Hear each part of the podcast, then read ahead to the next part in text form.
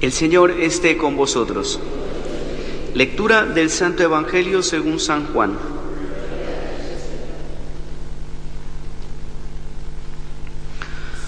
En aquel tiempo dijo Jesús a los judíos que habían creído en él, Si os mantenéis en mi palabra seréis de verdad discípulos míos, conoceréis la verdad y la verdad os hará libres.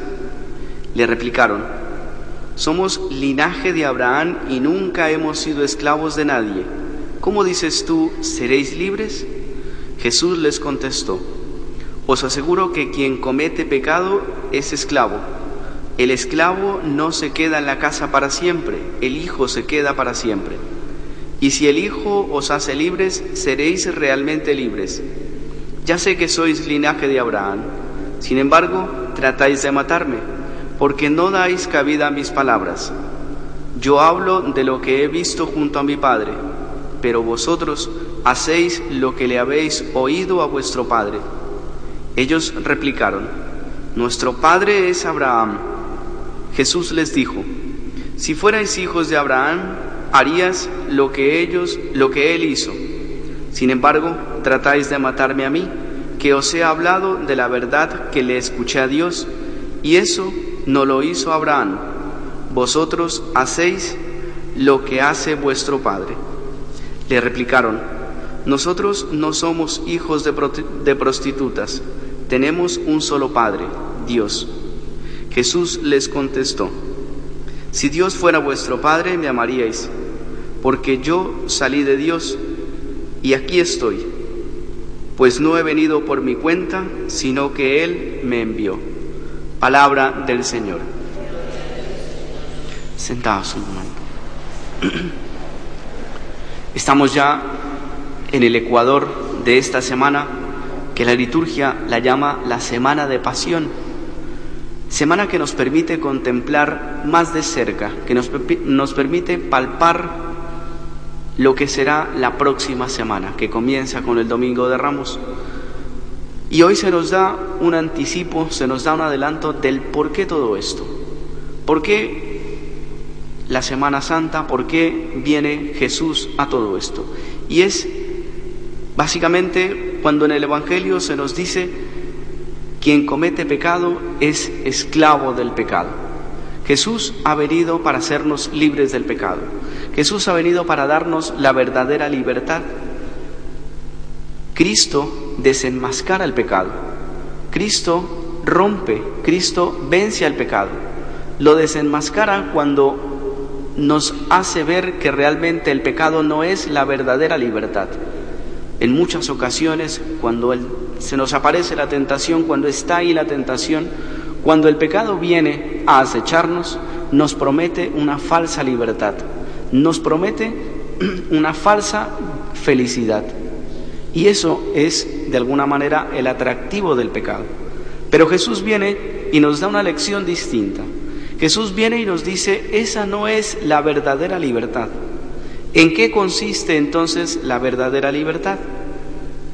La verdadera libertad, como nos lo dice el Evangelio, consiste en ser hijos de Dios.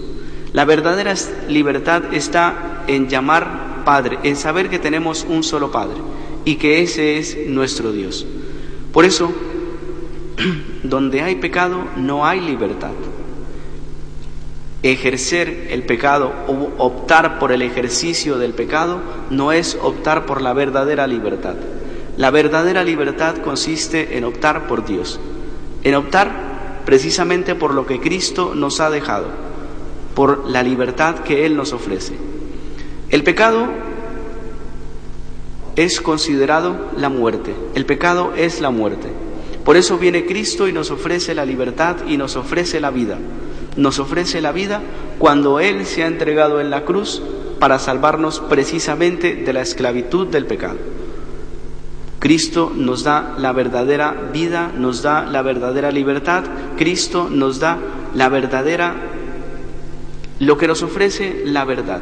Por eso, ¿cuánta ¿Cuántas veces es difícil ver a un ser querido o incluso nosotros mismos dejarnos enredar por el pecado, dejarnos engañar por la seducción del pecado?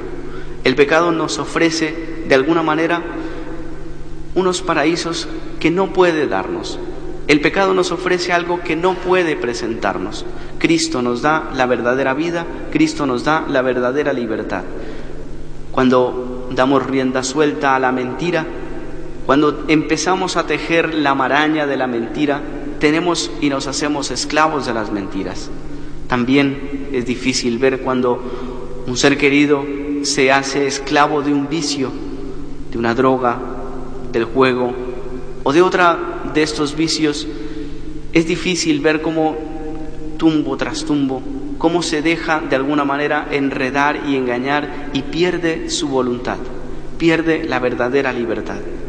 También el resentimiento, el odio, cuando una persona está anclada en el resentimiento y en el odio, de alguna manera empieza todo el tiempo un tejido siempre buscando y recordando que no puedes perdonar, que esa persona te hizo mal, que esos acontecimientos no tuvieron que haber sido así, y hay un círculo vicioso que te lleva a la esclavitud. Por eso, queridos hermanos, en estos días de Cuaresma se nos ofrece esta, este texto, se nos ofrece esta reflexión para poder nosotros optar por la verdadera libertad. ¿Cómo nosotros podemos optar realmente por la libertad de Dios?